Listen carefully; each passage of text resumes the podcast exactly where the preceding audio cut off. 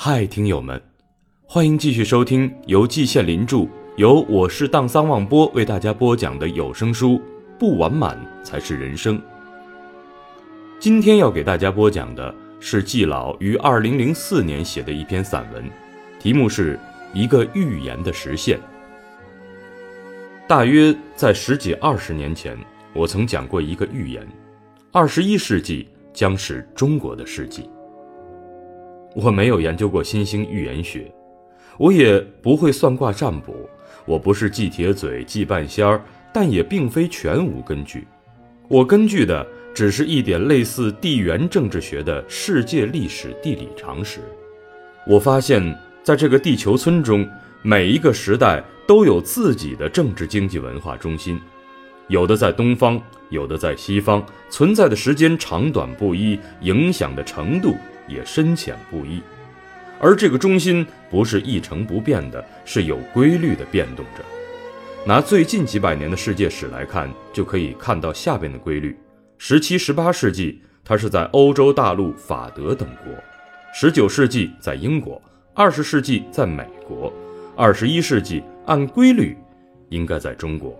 所以我说，二十一世纪将是中国人民的世纪，这绝不是无知妄言。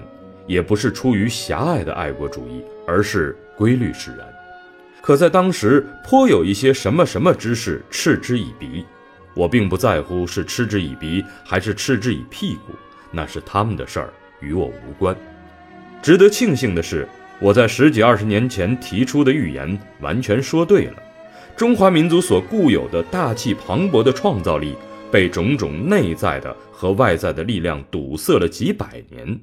现在一旦趁机爆发，就有如翻江倒海，势不可挡。例子多的不胜枚举，我只举一个看似虽小而意义实大的例子：中国制造的商品现在流传全世界，包括美国在内。这在以前无论如何也是难以想象的。中国报刊以“中国和平崛起”“世界拍案惊奇”等类的词句来表达这种感情。中国人不喜欢老王卖瓜，自卖自夸，认为这是没有出息的事儿。我现在从外国请来一位贵宾，帮着夸上几句。英国前外交大臣杰弗里·豪曾说过几句话：过去二十五年，中国发生了巨大的变化。他不仅确立了自己是国际社会一个稳定且负责任的成员的地位，他的政治制度及人民的聪明才智和能量。